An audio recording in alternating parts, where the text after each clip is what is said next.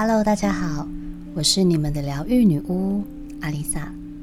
小时候，你有没有常听到爸妈跟你说一句：“钱很难赚，东西省着点用，这个太贵了。”这句话可以说是我从小听到大，在无形之中，我们被植入了“如果不小心就会变得很贫穷”的潜意识中。而我们也提过，潜意识是生命的金钥匙，你喂养它什么？它会结出什么样的果？宇宙的一切本质来自于能量。当一个人的频率振动的频率低，如果他的预期是将会持续没有钱，钱难赚，时机不好，可能会越来越惨，那这样的频率就会吸引到这样的结果来到你的生命之中。当然，在越不好的时机当中，我们要认清的一点是。如果还有钱能赚，就是幸福的，而不是专注在我的钱怎么越来越难赚。保守谨慎的使用金钱，不是守财紧抓着不放，也不是放手一搏去冒能够短期获利的险。那我们刚刚提到，如果不小心就会变得很贫穷的潜意识，这个就是我们被植入的贫穷意识。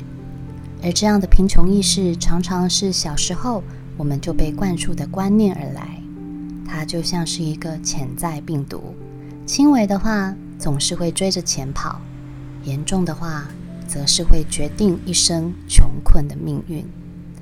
因为穷过，所以在花钱之前总是会考虑到价钱的问题，所以会不断的挣扎在要节省、要锱铢必较，但是却没有想过。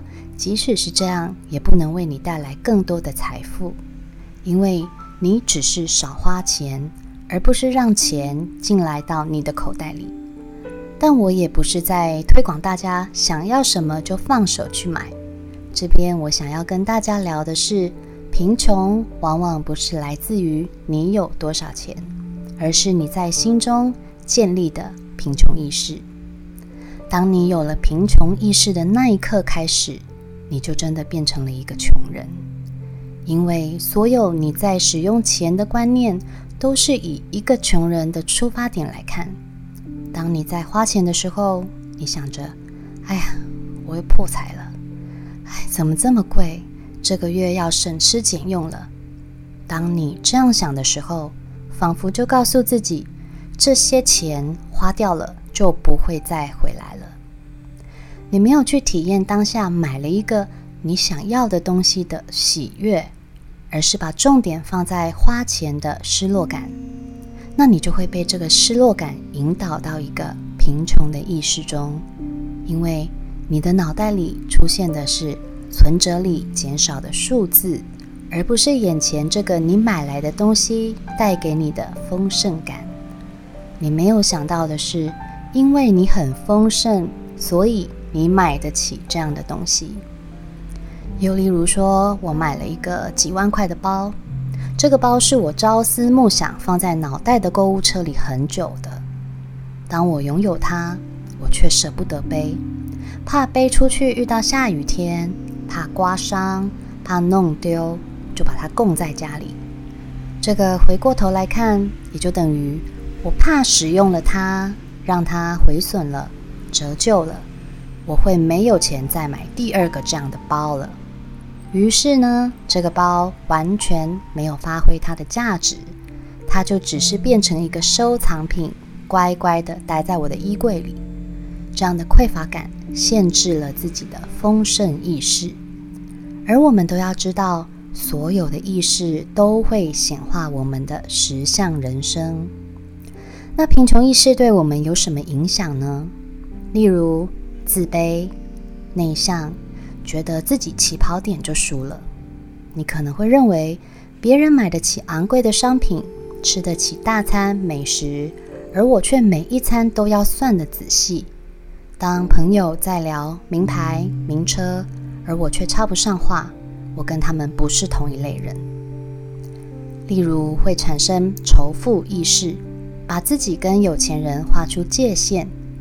仇富心理是由于贫富差距太大，而导致一种心理失衡的状态，一直灌输自己很贫穷的人，思维也会变得比较偏激，一边憎恨有钱人，一边又希望自己变得有钱，一边觉得钱很肮脏，一边又希望可以一夜致富。就算大脑有想要变有钱的愿望，但潜意识却觉得钱很脏。钱太多反而会不幸，有钱人都不是什么好东西。这种想法，这种负面想法反而会成真。我们提过，钱是一种能量，当你越抗拒它，它又怎么会来到你的身边呢？而负能量比正能量维持得更久，甚至更有力量。这样的想法也就注定了。你这一生是贫穷还是丰盛？另外，贫穷意识会使人丧失气质和品味，因为觉得自己是贫穷的，所以买东西会选择便宜的，而不是选择适合自己的。而当然，便宜也有好货，但执着在宁愿花更多的时间比价上，反而活出了穷酸味。另一种人则相反。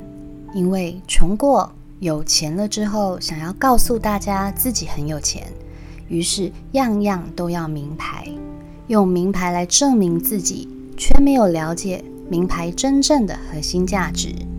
即使这种人全身上下都是名牌货，只是让人觉得他就是个暴发户。这种不急或太过，都不是良好的金钱意识。说到底，一个是害怕自己贫穷。一个则是怕别人不知道自己很有钱，这样的人在购买商品上往往无法选择自己真正需要，而丧失了个人的气质与品味。人家总是说什么人开什么车，我们不需要压低自己的格调去买便宜货，也不需要打肿脸充胖子，生怕别人不知道我们自己很有钱。这种思维会让你陷入贫穷的意识陷阱当中。以我的例子来说，我以前是一个死守着钱不放的人，把钱看得比什么都还要重要。因为苦过，因为本身家里也不是有钱人家，尤其小时候常常听到爸妈在追着钱跑，更是觉得财富这种东西离我很远，老是把我很穷。我没钱挂在嘴边，朋友约好要去吃饭，我会先问那间餐厅很贵吗？或是朋友推荐了一个我很心动的东西，我第一个问题是问很贵吗？多少钱？但是当我慢慢了解贫穷意识的病毒有多可怕，我戒掉了这句话。相反的，我会在内心告诉自己，钱会再回来的。尤其是花在有意义的事物上，它一定会以倍数回来我身边。在去年过年，我甚至把一半的财产转给了妈妈，因为她是一个贫穷意识非常严重的人。虽然家里现在已经撑过了最难熬的时期，他还是过着对钱非常没有安全感的人生。